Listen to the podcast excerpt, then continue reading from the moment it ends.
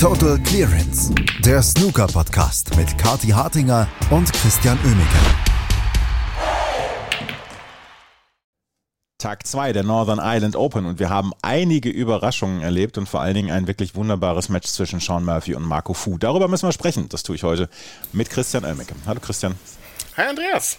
Ich bin heute wieder die Urlaubs-Arbeitsvertretung für Kati, deswegen machen wir zwei das zusammen. Immer mal wieder lusche ich hier rein bei Total Clearance. Das macht mir auch Spaß.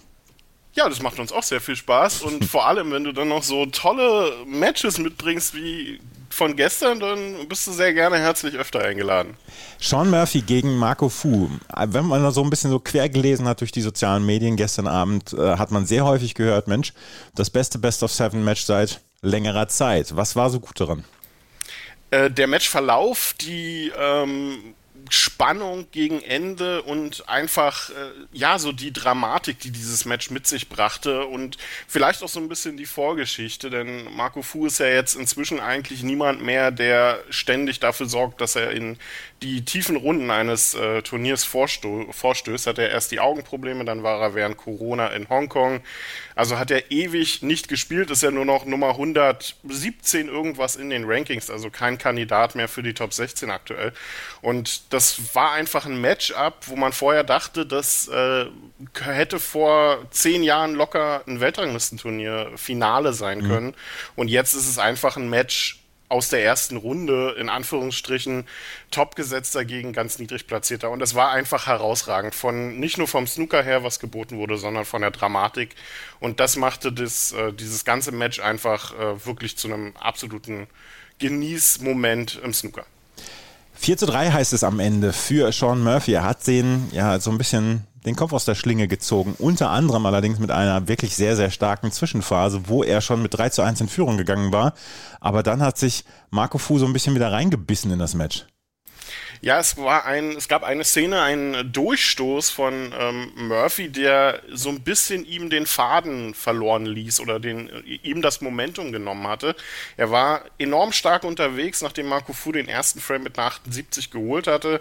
In den Frames danach spielte Murphy quasi fehlerlos, drei hohe Breaks, darunter zwei Centuries und war dann eigentlich auch auf gutem Wege, dieses Match schnell zu beenden. Also das hätte auch locker 4-1 für Sean Murphy ausgehen können. Aber Marco Fu ist dran geblieben, hat sich mit teilweise sensationellen Bällen, was der an langen Bällen und äh, ja einfach über den kompletten Tisch da in die Taschen gezimmert hat gestern. Das war wirklich richtig gut anzuschauen. Und im letzten Frame, äh, nachdem Fu sich dann die Frames 5 und 6 auf die Farben geholt hatte, war das dann an Dramatik wirklich nicht mehr zu überbieten. Die beiden haben sich relativ schnell dann äh, ein nicht sehr schönes Bild auf dem Tisch zusammengezimmert durch reihenweise starke Safeties. Und Marco Fu hat sich dann halt damit begnügt, immer mal wieder einen tollen Ball zu lochen und hatte dann 27 Punkte Vorsprung bei noch 27 Punkten auf dem Tisch und dann hat Sean Murphy das gemacht, was Freundschaften ruinieren kann.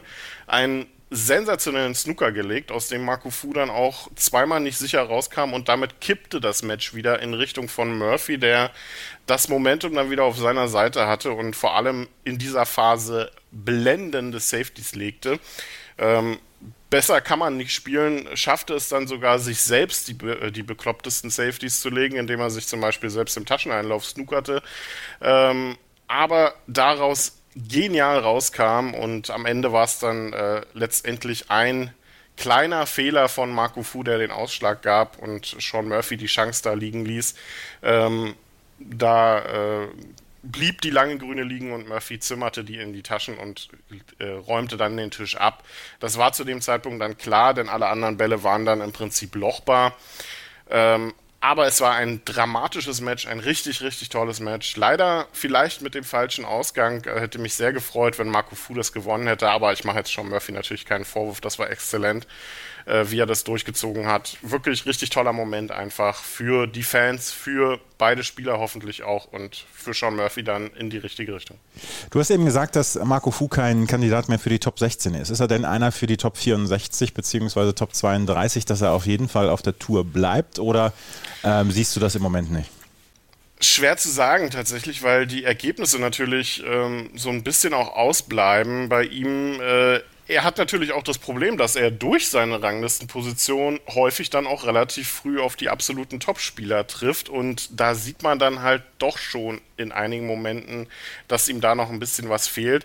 Er ist im Jahresendranking jetzt nur die Nummer 100. Ich meine, er ist auf seinem ersten Jahr in der Tour. Mhm. Ähm, ob er es schafft, Ende der nächsten Saison in den Top 64 zu sein, das weiß ich nicht, kann ich nicht sagen. Ich würde mich sehr freuen wenn er in Form ist, ist er absolut fantastisch anzuschauen, auch weiter und auch einer der ja auch wirklich elegantesten Spieler auf der Tour einfach. Ähm, das würde mich sehr freuen, wenn er das schafft, aber ob, ob das äh, noch der Fall ist, kann ich nicht sagen. Dazu sieht man dann leider, leider in den späteren Runden eines Turniers zu wenig von ihm. Marco Fu, vielleicht auf dem und hoffentlich auf dem Weg zurück, weil er ist ja ein Spieler durchaus, der das ähm, Turniergeschehen bereichert. Immer so ein kleines bisschen unscheinbar in den letzten Jahren gewesen, aber immer mal wieder für einen großen Sieg ja zuständig gewesen und äh, wir hoffen, dass er dann auch wieder zurückkommen kann, weil er ist wirklich ein guter Typ auf der Tour. Er ist ausgeschieden. Ausgeschieden ist auch Mark Allen. Der hat gestern in der Night Session 2.45 Uhr war es bei Ende deutscher Zeit, gegen Andres Petrov verloren. Auf der letzten Schwarzen mit 3 zu 4. Ich habe gestern, als ich ins Bett gegangen bin, um 0.30 Uhr, habe ich noch gesehen, dass die beiden noch spielen. habe gedacht, oh, oh, das könnte ja noch ein bisschen länger dauern. Ähm, turned out, hat es. Hat es tatsächlich, ja. Das war natürlich dem äh, den dramatischen Match zwischen Murphy und Fu davor geschuldet, dass die beiden auch überhaupt erst so spät starten mussten. Und ja, so kann es dann gehen. Und genau wie die Uhrzeit hatten auch die beiden dann nicht mehr so richtig Lust auf hohe Breaks.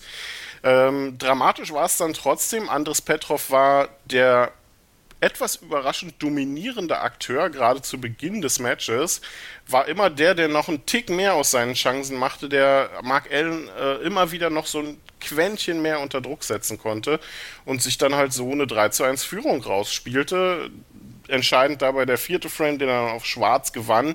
Und dann hat man bei Mark Allen gesehen, dass der nicht ausscheiden möchte. Der hat nochmal alles reingeworfen. Er wusste, sein Spiel funktioniert äh, nicht so wirklich. Hat er das gesamte Match über, ich weiß nicht, einen Highbreak von um die 40 Punkte gehabt, was für Mark Allen natürlich sehr wenig ist. Aber er hat dann äh, bisschen die taktische Stellschraube angezogen, seine Erfahrung ausgespielt und sich so peu à peu rangekämpft.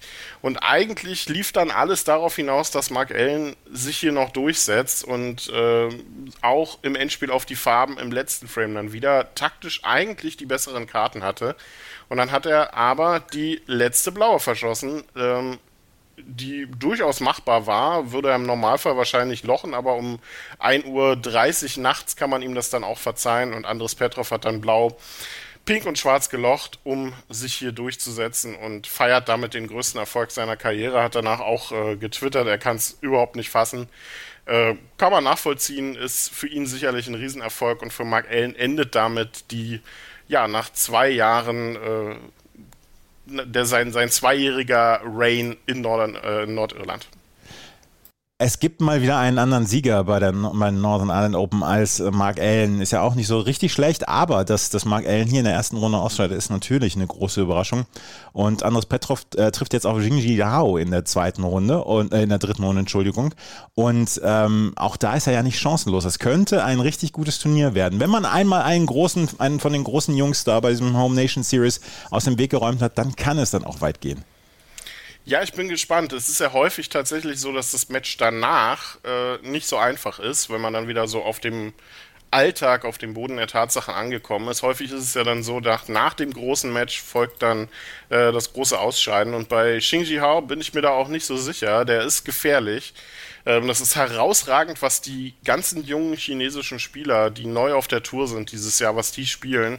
Xingji Hao, Ma Hailong, ähm, das sind exzellente Talente, die hier wirklich richtig gut auf, äh, aufspielen. Gestern 4 zu 1 Sieg für den Chinesen gegen Graham Dodd. Also ja, ein Selbstläufer wird das für anderes Petrov nicht, aber wer Mark Allen schlägt, der braucht jetzt natürlich erstmal keine Angst haben. So. Lukas Kleckers ist leider ausgeschieden gestern. Gegen Gary Wilson hat er mit 1 zu 4 verloren. Hatte ja seine zweite Runde gewonnen, äh, seine erste Runde gewonnen und ist in der zweiten Runde ausgeschieden. Ihm, ihm bleibt dann 1 zu 4. Allerdings auch, ist es das höchste Break seiner Karriere? Es ist das höchste Break äh, seiner Karriere. Das äh, bisher höchste hatte er beim gleichen Turnier gespielt, ähm, sechs Jahre zuvor. Ich meine sogar gegen Ronnie O'Sullivan, wenn ich mich richtig erinnere, die 137. Ähm, 143 dann gestern gegen Gary Wilson und das war leider dann auch der einzige Lichtblick in diesem Match. Ansonsten keine Chance für Lukas. In drei Frames sofort aus der ersten Chance ein hohes Break für Gary Wilson. Also da war wenig zu machen und in den zwei Frames, die er dann, äh, in denen er wirklich wirklich realistische Chancen gehabt hat, hat er halt einmal verschossen und einmal halt die 143 draus gemacht.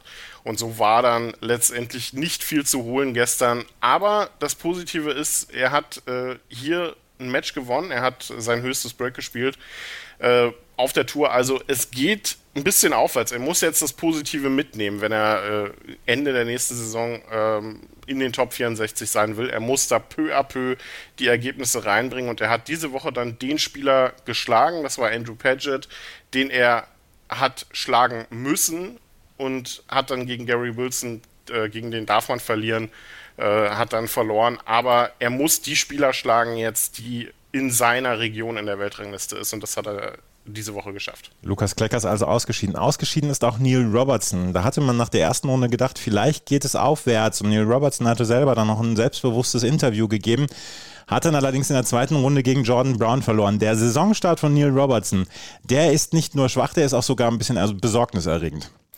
Der ist weiter besorgniserregend und damit droht seine fantastische Serie von äh, einem Turniersieg in jedem Jahr seit 2006 zu reißen dieses Jahr. Er hat jetzt realistischerweise eigentlich nur noch zwei Turniere dafür. Das ist die International Championship und die UK Championship.